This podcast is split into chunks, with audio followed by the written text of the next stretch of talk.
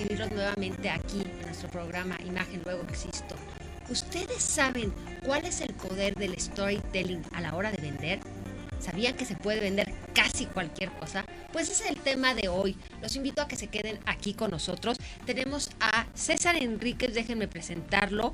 Él es licenciado en Administración y Finanzas con especialización en Mercadotecnia por la Universidad Panamericana, posgrado en Creatividad y Mercadotecnia por la Universidad de Texas, AIM MBA de la Central Michigan University, maestría en Arquitectura de Interiores por la Universidad Motolínea de Pedregal y certificado Online Advertising Expert por la Universidad de Chile. Cuenta con más de 20 años de experiencia en publicidad, mercadotecnia, trade marketing y medios digitales en empresas como Colgate Palmolive, Gillette, ahora lo que es P&G, Nivea BDF, TV Azteca, Verol y Ricket Benkester. Catedrático por el ITSM-CSF, actualmente es director de Mercadotecnia del Grupo Estrella Blanca, columnista fijo del portal de revista Forbes México y presidente de AMA Mexico City Chapter. César, es un gusto que nos acompañes. Gracias, Caro, igualmente, gracias por invitarme. Es un gusto y eres un especialista en storytelling, pero habrá gente que digan, ¿qué es storytelling?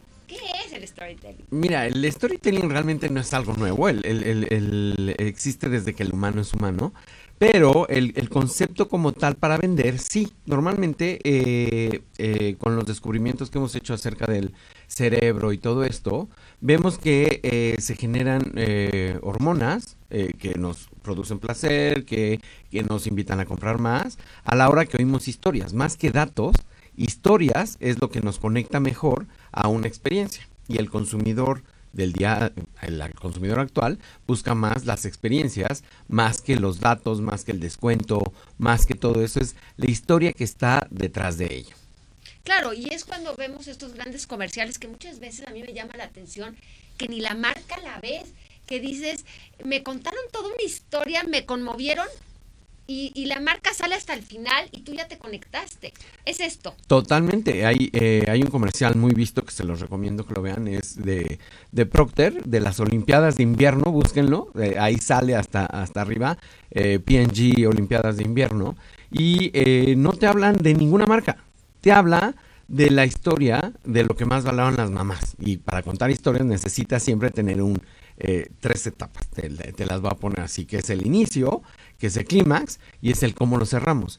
Entonces, el inicio de ese comercial es muy lindo porque empieza con pianito y empieza con un con pasitos de bebé, como que están dando pasitos y, y, todas las mamás pues les encanta, se enternecen y llaman la atención, que eso es lo que queremos al empezar a contar una historia, que llame la atención.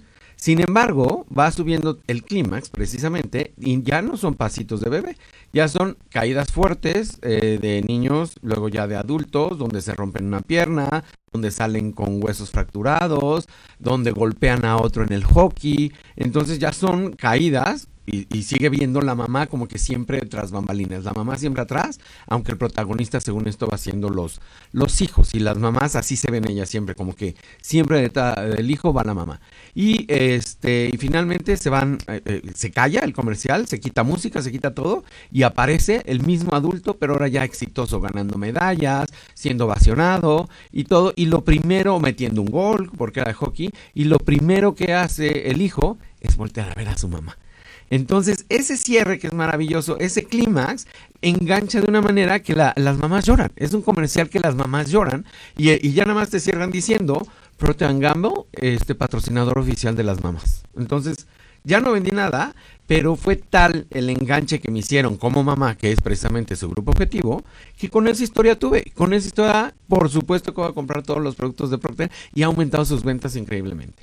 Claro, porque además lo que veo aquí es este juego de emociones. O sea, todas las mamás, yo no sé, ¿será que porque yo ya vi ese comercial y ahorita que me lo platicas, que me cuentas esta historia, me empieza a salir la sonrisa? Y creo que eso es lo que provocan esas historias, esos sentimientos al corazón.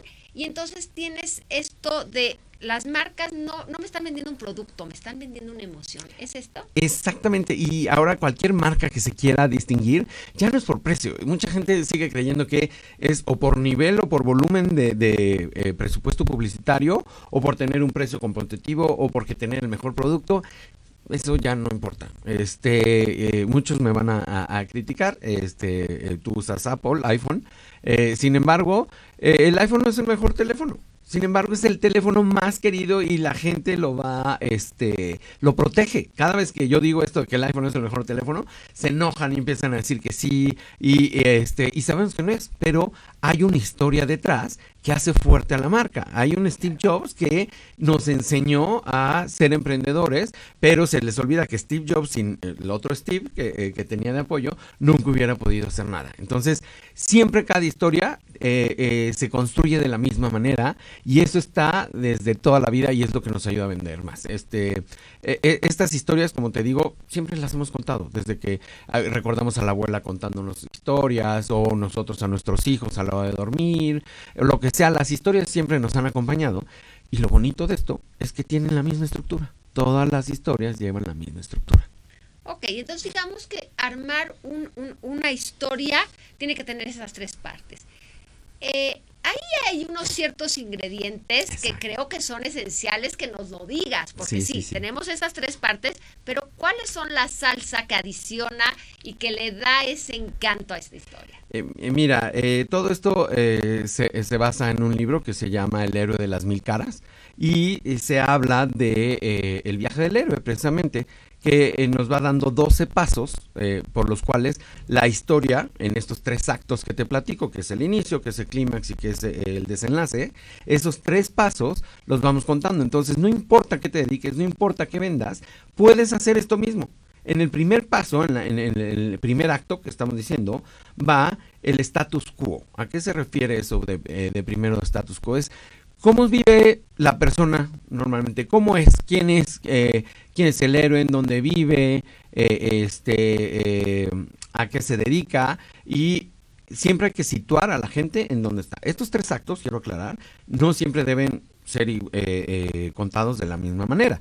Puedes empezar por el, por el clímax, como empieza Star Wars, siempre empieza en el espacio y siempre con batallas y tú, espérame, pues primero dime de qué se trata, pero es, él rompió mucho eso de, de, cómo estaban. O eh, este, las películas de, de, Tarantino son muy de ese estilo, que como que no las entiendes hasta el final porque no fue ese, el orden cronológico, pero no importa. Con que tenga esas tres partes, no importa cómo esas tres partes van a estar así entonces, la primera es status quo que tenemos que delimitar qué hace nuestro héroe y eh, en dónde vive y quiénes son sus allegados y cuál es su vida normal. Harry Potter debajo de un eh, este de una escalera viviendo ahí. Ahí ni sabemos que es mago, nada, nomás establecemos que es un niño eh, y no querido. Entonces ahí la gente se va enganchando y dice, pobrecito. Sin embargo, siempre hay un llamado. Llega alguien externo que le da el llamado a la acción que nos va a invitar al siguiente. Ese segundo paso, que es el llamado, es agarro el mismo caso de Harry Potter que yo empecé, es eh, llega el búho a dejar una carta y que no puede ver ese llamado y que eh, no lo deja su, su, status quo ver ese llamado hasta que llenan de cartas toda la, la casa, es ese, ese llamado y el tercer paso antes de pasar al siguiente eh, acto es el inicio del viaje. El inicio del viaje es cuando por fin recibes el llamado y en un inicio dicen no, puede haber reticencia de que no, no, no, yo no quiero, o que dices, bueno, pues ni modo voy y eh, eh, en el caso de Harry Potter es cuando llega Hagrid y le dice, vente, te tienes que venir al tren y tenemos que embarcarnos porque vas a Hogwarts. Entonces, eh, esa es como que la primera parte y esos son los tres pedazos iniciales. Entonces, para no irnos involucrando, ahora voy con la segunda parte. Esa es la del clímax y que les digo, pueden ser contado a, a lo que sea. Cuando estás ya en el clímax, siempre tenemos que tener a alguien que soporte al héroe. Siempre debe haber un Robin para un Batman, siempre debe haber este pues eh, eh, eh una eh, mis spots para el Iron Man. Siempre hay alguien que preste esta ayuda. este que está en este caso Hagrid a, Harry Potter y luego el profesor se me olvidó este, que también lo, lo vas guiando. Pero siempre hay una ayuda para el héroe. Vamos siguiendo, sí, la vida del héroe, pero lo que lo enriquece son los personajes y cómo lo van ayudando. Entonces, esto es obviamente cuando contamos un cuento largo, porque eh, mucha gente podría estar diciendo, ay, pero yo vendo camisas, no manches, o sea, no, pongo tantas cosas, exacto.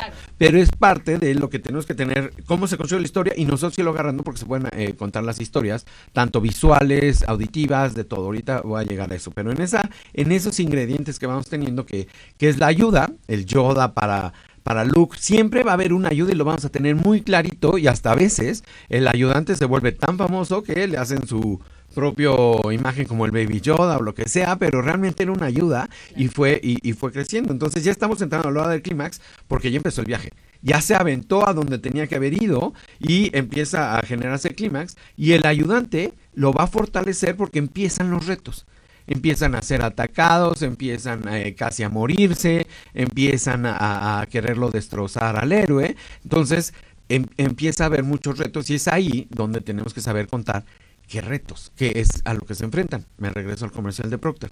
¿Qué es lo que más les duele a las mamás? Pues a las mamás les duelen sus hijos. Eso es ley universal. Entonces, si su hijo se pega, ellas sienten como si hubieran pegado el doble. Eh, yo no lo creía hasta un día que decía, eh, eh, cuando me daba una nalgada, que a mí me duele más, hijito. Yo, sí, claro. Este, pero ya ahora que lo veo, sí es cierto, se pegan. No, no es que yo les pegue, no, no lo hago. Pero cuando se pegan, sí sientes horrible. Y es, y ellos a lo mejor se paran como que no, no pasó nada. Mi hijo queriendo andar en patineta se da unos trancazos. Y, y yo sentía horrible, pero me tenía que quedar así callado. Entonces, eso es como los retos que vas enfrentando y que vas desarrollando y es ahí donde entra la creatividad de qué retos o qué dolores vamos a atacar a la hora de vender nuestro producto. Entonces cuando vendamos el producto eh, tenemos que tener muy clarito que el producto no es el héroe. Eso ténganlo muy claro. El producto siempre va a ser la ayuda va a ser el que te soporte en esos retos a vivir. O lo que te soluciona, o para qué. ¿Cuál es? Y por ahí una palabra el insight, el, el, el, que hay detrás del producto, que es la solución, que es el beneficio real. Exactamente, y ese insight es el que hay que encontrar que esté normalmente o más comercialmente y está, eh, eh, mucha gente me lo critica porque dice, claro, pues es que el marketing manipula. No, no es que manipula, es como doctores buenos y doctores malos, pero el insight es el que nos va a decir precisamente qué es lo que más le duele o qué es lo que más valora. Entonces sabemos que las mamás lo que más valoran son sus hijos y lo que más le duele son sus hijos. Entonces, obvio, si empiezo a mostrarte hijos en problemas, te voy a conectar. Entonces, en cada película vamos haciendo eh, eh, los retos, van pasando. Dentro de todas las historias llega un reto final. En este reto final, algo va a cambiar. Incluso hasta el héroe se puede morir. Eh, en estos retos es cuando vamos a tener el desafío final que se le llama. Ese es el reto de retos y que o lo superas o te mueres. Pero ahí es el clímax de la historia. Tenemos que tenerlo muy clarito qué pasa.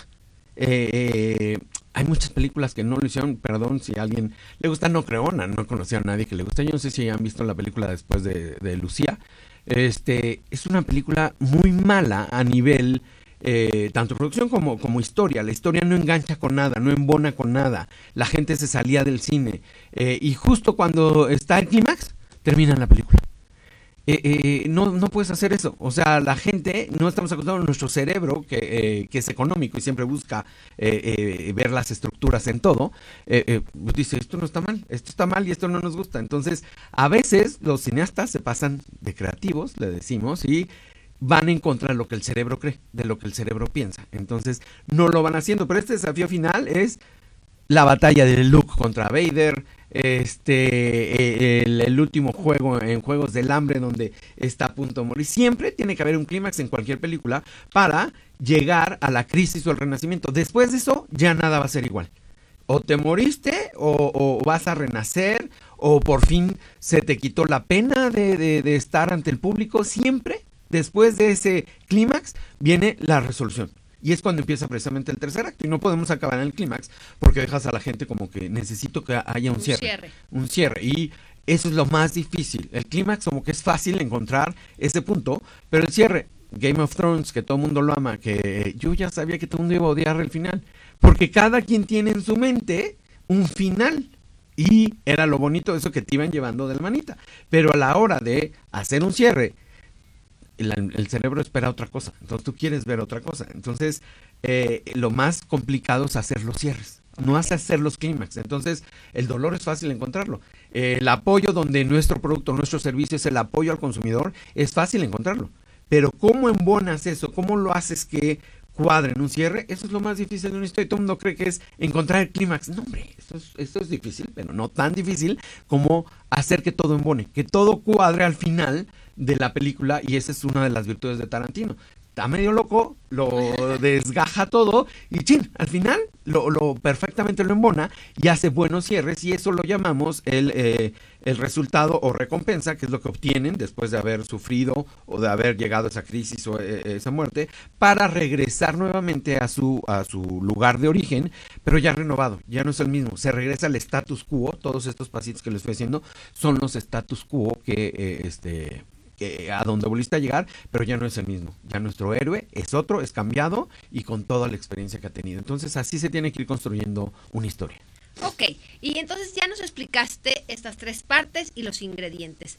Ahora, ¿cómo pongo mi producto? Porque bueno, hacer cine o hacer eh, eh, una historia, dices, ok, pero ¿a qué horas eh, me pega a mí que quiero vender un producto, un servicio ¿Cómo formulo esta historia para que enganche?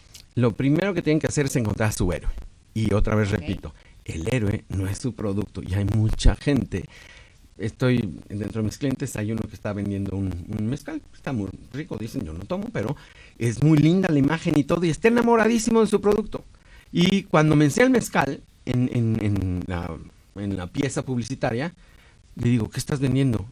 Mi mezcal y yo, no, no estás vendiendo tu mezcal. Lo que estás vendiendo es a, la persona. Y la persona que busca distinción, busca estatus. Porque él está vendiendo añejamiento y que es fórmula exclusiva y todo. Pero está tan enamorado que sigue diciendo cosas de su producto. No dice cosas de su héroe. Y despegarnos de nuestro producto, nuestro servicio es bien difícil. Eh, eh, toda la gente quiere seguir vendiendo su producto cuando, como tú hay mil. O sea, mezcales hay no sé cuántos, pero también hay muchos. Entonces, si quieres ser diferente, el héroe es tu consumidor o tu cliente, no eres tú. Entonces, a él le cuesta mucho trabajo eso del estatus, de verlo así, porque dice, pero es que no estás hablando de mi producto. Yo no, es, es, el resultado. Entonces, cuando tú me dices, ¿qué hacemos cuando estamos ya, cómo contamos una historia? Pues la primer paso es identificar quién es tu consumidor, perfectamente identificado, y este, qué es lo que busca tenemos que vender esa transformación. Yo no te voy a vender. Hay también un espectacular, no voy a decir marcas, que es patético. Eh, anuncia productos contra la gripa y ponen una mujer enferma. O sea, toda ojos llorosos, toda nariz roja, no puedes vender eso.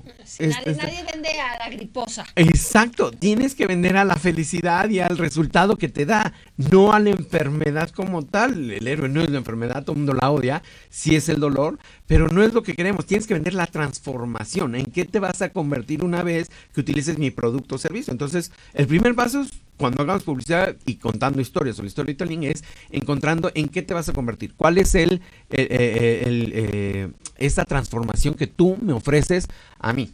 Tú es facilísimo porque tú vendes una transformación personal profunda, no solo de imagen, de afuera, de, de, pintadita, sino transformación interna que es muy fácil, eh, eh, que es muy importante, eh, no es fácil, que es muy importante, sí, que es muy, muy relevante, que, que, pega mucho. Entonces hay que vender más esa transformación más que a caro. el servicio de imagen, exacto. la transformación sería, en mi caso específico, exacto eso que se buscaría, eso es el, insight o lo que la gente está esperando. Te vas a convertir en alguien este, poderoso, en alguien, un comunicador experto, en alguien que sabe cómo comportarse. Eso es lo que tú vendes, no vendes el cómo lo vas haciendo ni el servicio. O sea, eso es tu soporte. Pero nosotros nos tenemos que convertir siempre en el Robin para el Batman o en, el que quieran, la señorita Potts para, para Iron Man, el quien quieran, siempre al Yoda nos tenemos que convertir en ese, que acuden a nosotros para que les ayudemos a lograr lo que, lo que ellos quieren. Pero entonces, cuando vendemos, el héroe es el cliente, nunca es el producto. Y esa publicidad ya cansa. Entonces mucha gente cree que no, sí, mi producto, mi producto, mi producto, y hablas y hablas de producto y es como llegar a una fiesta y empezar a hablar de ti todo el tiempo. Se va a ir, la gente la vas a aburrir y van a decir, qué horror de fiesta, un tipo se la pasó hablando de él todo el tiempo. Es lo mismo que hacemos cuando hablamos de tu producto. Y hay muchos clientes que me dicen, pero es que tengo muchas características y quiero que sepan que tengo ABCD. Qué bueno, dime qué hace el ABCD en favor de, no me digas que tiene producto. Entonces, ese sería el primer paso para alguien que quiere contar historias, que identifique muy bien a su héroe.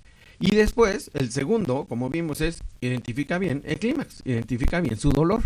Porque si no tienes claro tu héroe, que es tu consumidor, que tiene que ser muy específico, este, ayer me tocó dar una, una conferencia con AMPI, con la Asociación Mexicana de Profesionales Inmobiliarios, y cada vez que les preguntaba quién es su cliente, el que quiera comprar una casa. Y yo, no, ese no es tu cliente. O sea, porque me estás diciendo todo. Sí, claro. eso, eso es obvio. E-, eres un asesor inmobiliario. Claro que el que quiera vender una casa va a ser tu cliente. Pero ¿cuál? Les costó un trabajo definirlo porque por eso está caída la, eh, eh, eh, el gremio de ahí, porque siguen buscando el que caiga.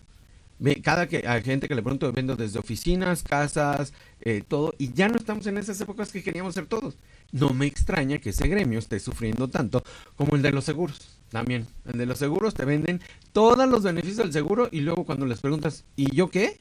Yo nomás me obligas a pagar algo y me voy a morir y no gané nada.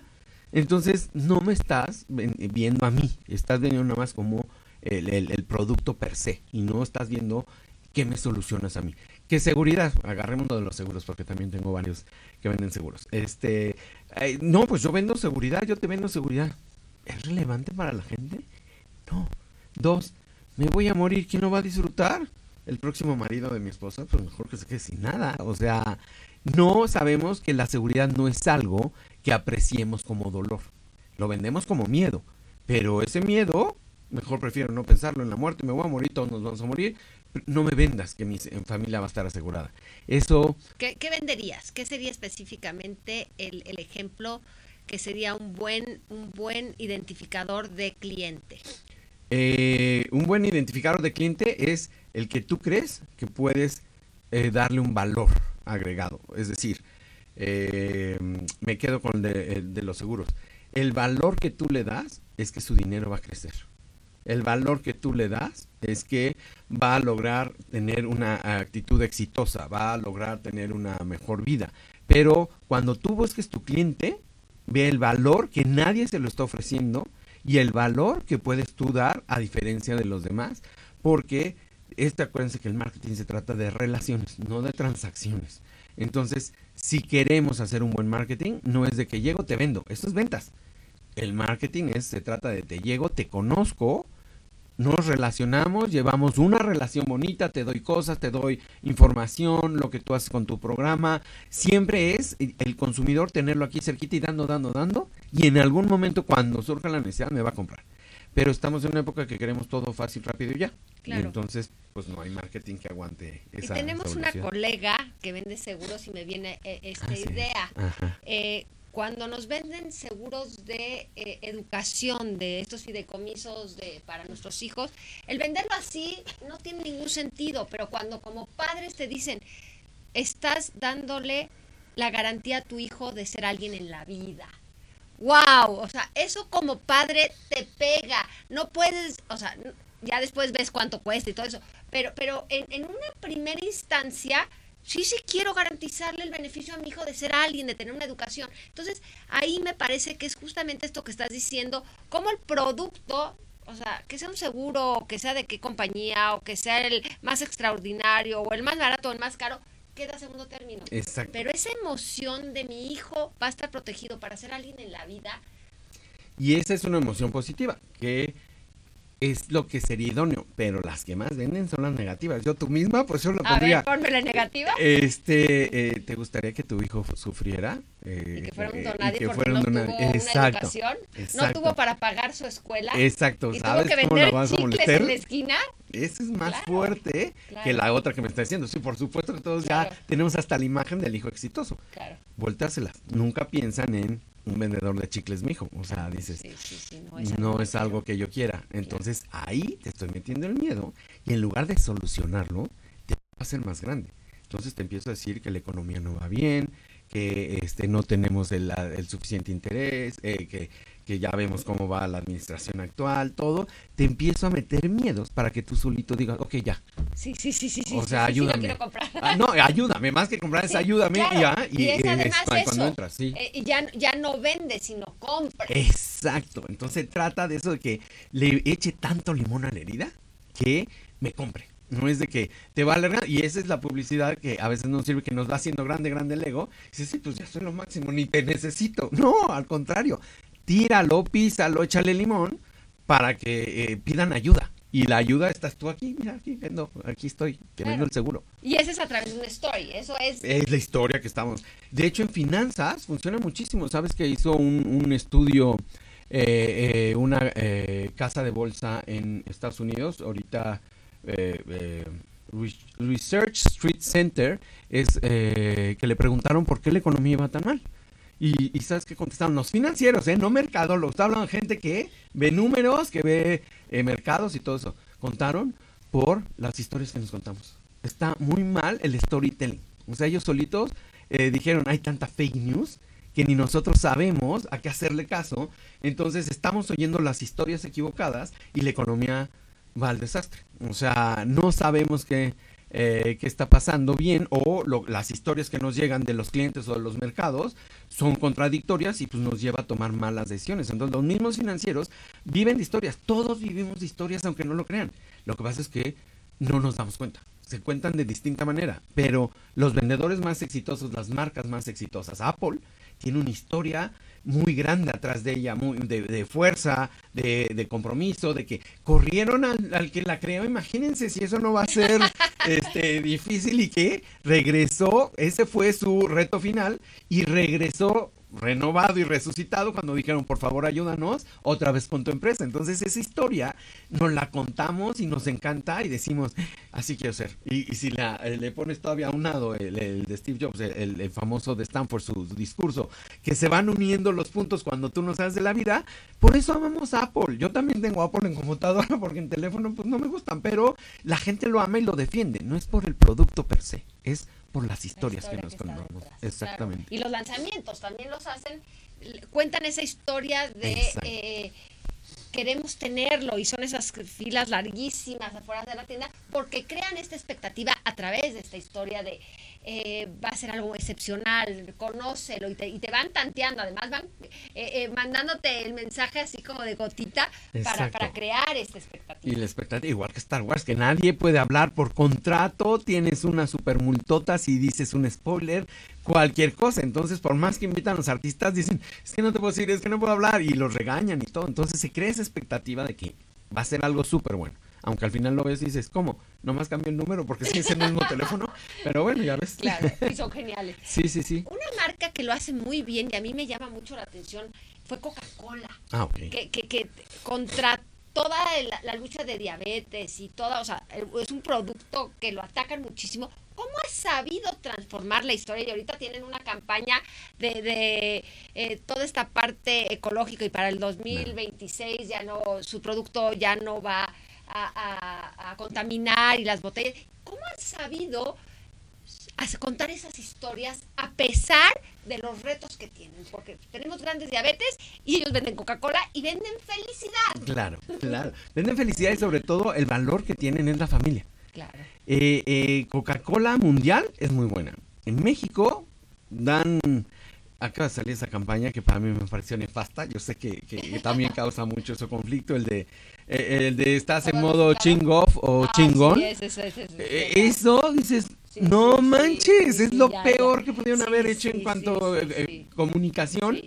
Este, y no tiene que ver ni con sus valores, ni con la familia, ni siquiera. salieron de sus valores y de- de, la Totalmente. manera en que, en que hablan la familia. Total, y porque eso no lo dices entre familia, que tú me dices, ah, todo- pues lo dirás entre cuates, porque, Sí, porque entre yo oigo, no. exacto, A su mi hijo, sí, sí, No, no, un hijo no quieres andar diciendo, que te diciendo, ma, ¿estás chingón o Eh, sí, chingón? exacto, no, como no, que no. No sería, no sería un valor de familia y creo que ahí va, también se vale enseñar estos errores de, de, de que justamente contraponen esta, esta historia.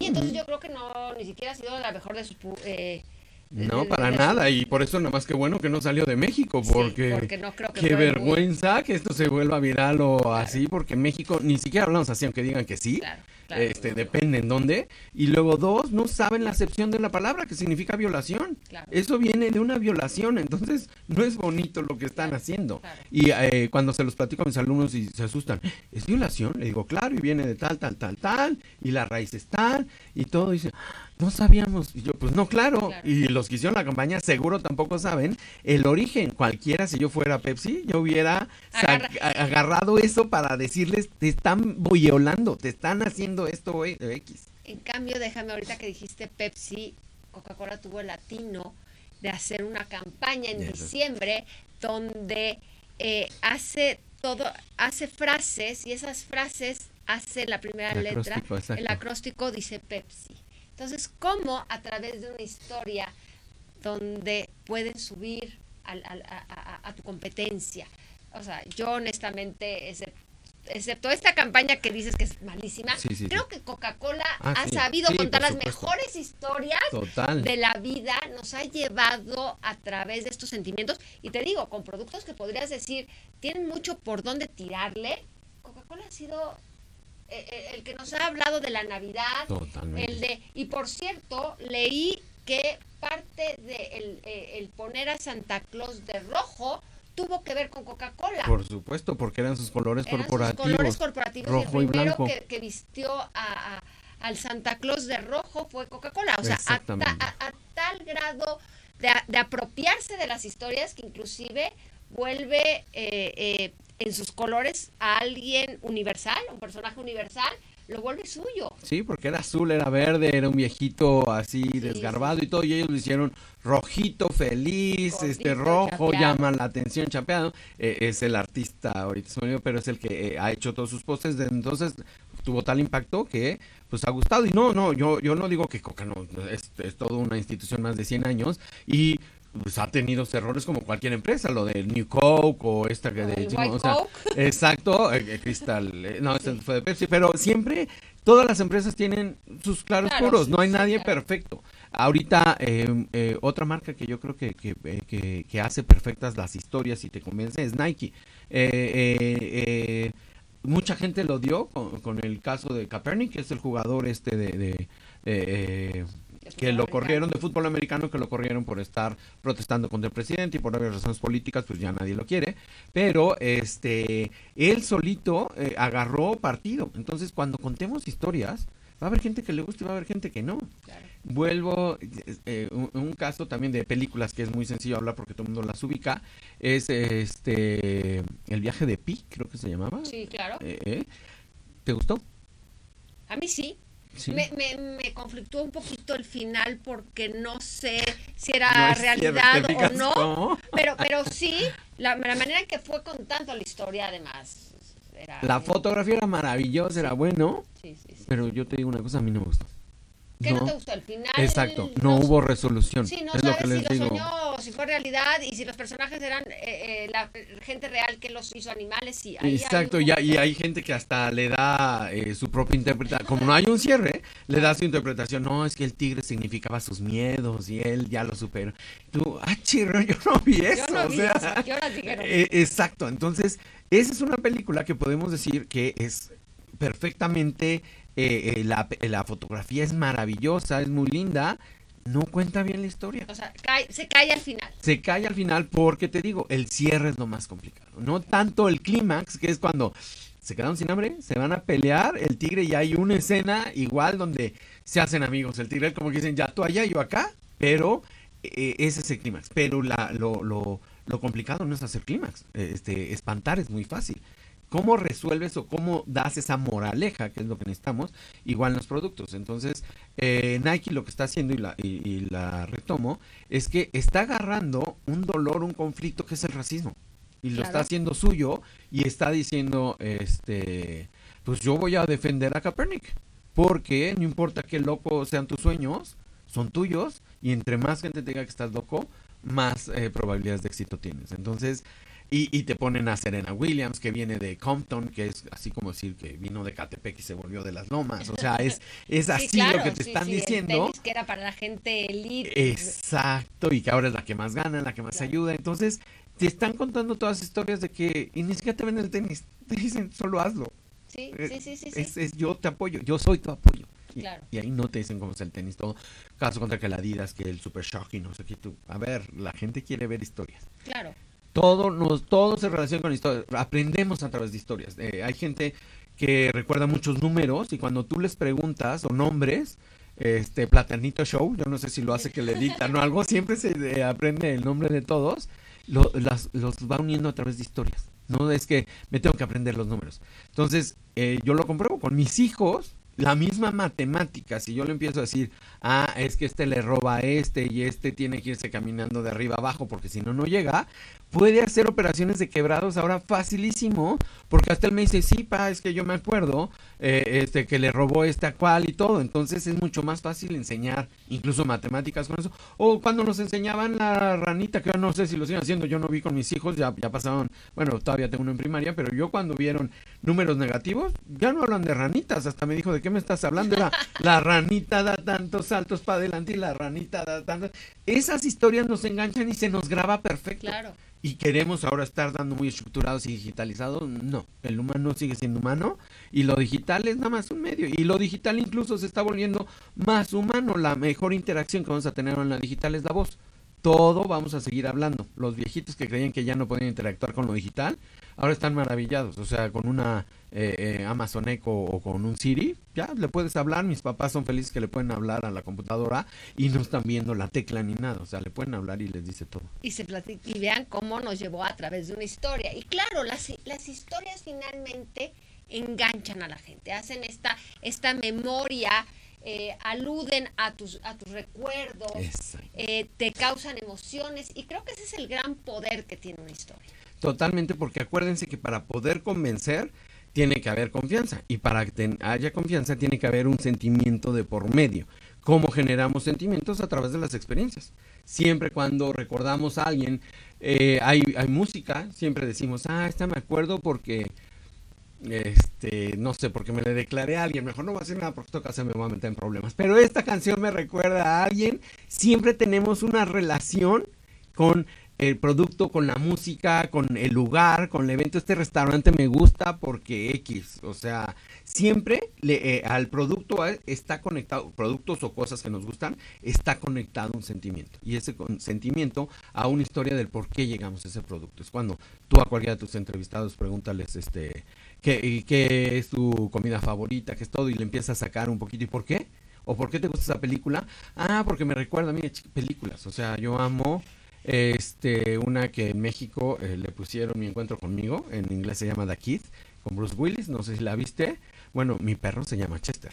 Entonces cuando me dicen, ¿por Chester Chetos? Y yo, no, mis hijos ni consumen esas cosas. Se llama Chester por la película y porque me recuerda que él decía, eh, como niño decía, voy a crecer como un adulto fracasado porque no tengo ni perro, ni novia, ni nada. Él, él valoraba otras cosas y él decía, no eres fracasado porque tienes súper casa, súper coche. Y él decía, a mí no me importa, siempre quise un perro. Entonces dijo, pues sí. Entonces, eh, era esas cositas, y vas haciendo tus historias y es súper padre conectar todo eso con los sentimientos. Como cierre, ¿cuál es tu consejo primordial para que la gente tenga un story poderoso? Les voy a decir como eh, el tío Ben, el, tío de Peter Parker, si se acuerdan del hombre araña. el tío Ben, el tío Ben decía este, que con todo gran poder conlleva una gran responsabilidad. Una vez que tú sabes cuál es el dolor de la gente y cuáles son esos puntos de dolor que puedes manejar, tienes que tener mucha mercadotecnia social. Es decir, sí lo voy a ayudar y tampoco voy a ser tan manipulador. Entonces ahí, eh, ¿cuál sería mi consejo? Que con mesura, porque de verdad con historias, tanto reales como no reales, las fake news o, todo, este, podemos hacer o mucho daño o podemos ayudar muchísimo. Entonces, eh, eh, yo diría, ¿quieren contar historias? Es un gran poder, es maravilloso y les va a dar muchísimas ventas. Ah, pero una vez que eh, logren saber las debilidades y los dolores de su cliente, es mucha responsabilidad porque puede caerse en manipulación y de eso de eso no queremos y no se trata y eso no es el buen marketing. El marketing tiene que ayudar. Yo, yo eh, la otra vez me decían, ¿qué prefieres, tener un buen producto o un buen marketing? Eh, y, les dije, ¿no se pueden los dos? Pues no, no se pueden los dos. A ver, uno solo. Y yo pues prefiero un buen marketing.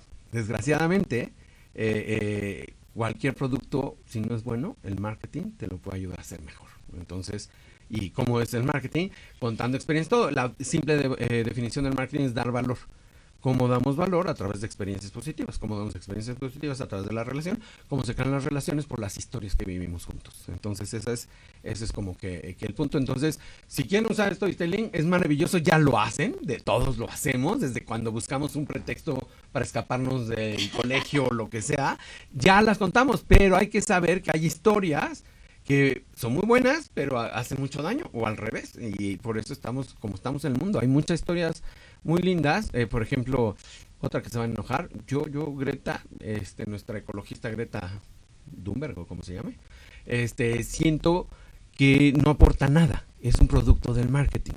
Greta, su único este, cambio que ha logrado es dejar de asistir a la escuela los viernes para irse a quejar. Nos ha regañado que por su culpa, que por la culpa de nosotros los adultos, le quitan, le robamos su infancia y ya no tiene mundo que hacer. Hay otro chico, misma edad, eh, este, diferente ciudad, 16 años, y en lugar de estarse quejando y regañando a todos en la ONU, él creó el primer limpiador de mar. En cinco años va a limpiar todo el océano Atlántico. 16 años. Y lo inventó. Entonces sí, está el problema.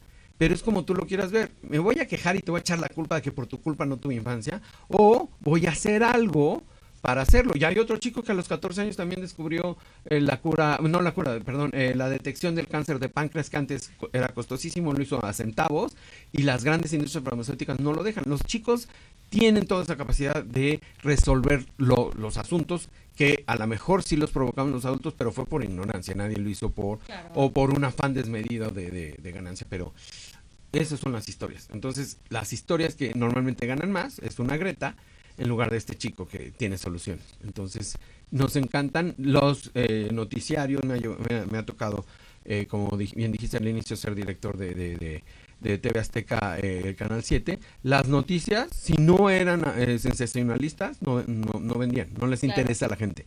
Entonces, seguimos consumiendo cosas que todo el mundo nos quejamos, pero pues es lo que vende. Y si te gusta, pues te lo voy a dar.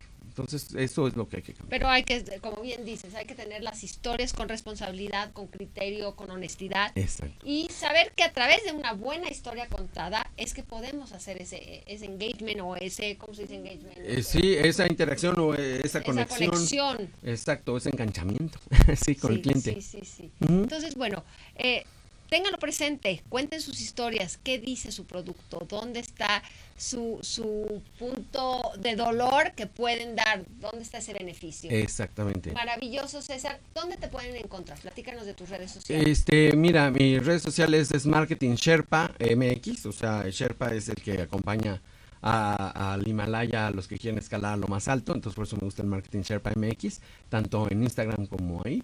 Y pues también tenemos cursos de storytelling, por si les, les interesa, tenemos eh, este cursos de storytelling y nos pueden preguntar en cualquiera de las redes todo esto.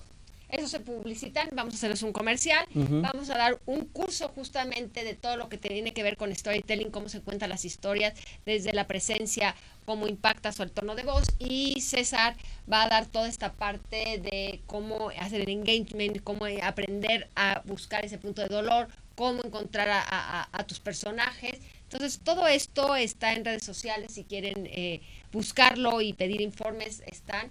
Eh, ¿Viste tu Facebook? Eh, Marketing Sherpa MX es tanto Instagram como, Facebook. Y mi correo sin problemas es césar arroba amamexicocity.org. Ok. Y nosotros estamos como Carolina Bejar, Estrategias de Imagen en Facebook. Estamos también en Instagram. Eh, nos pueden encontrar en YouTube. Recuerden, en Mood TV está este programa. Lo estaremos repitiendo también en mis canales. Acompáñenos. Les agradecemos muchísimo que nos favorezcan con estar escuchándonos, acompañándonos y déjenos saber qué temas les gustaría. Traemos grandes sorpresas para este año, entonces no dejen de escribirnos, de hacernos saber si les interesa más del tema, escríbanos con muchísimo gusto les contestamos de qué se trata, dónde va a ser, cómo pueden aprender mucho más. Recuerden, cualquier cosa se puede vender a través de una buena historia. Aprendan a contar historias. Gracias, yo soy Carolina Bejar y esto es Imagen Nuevo Existe.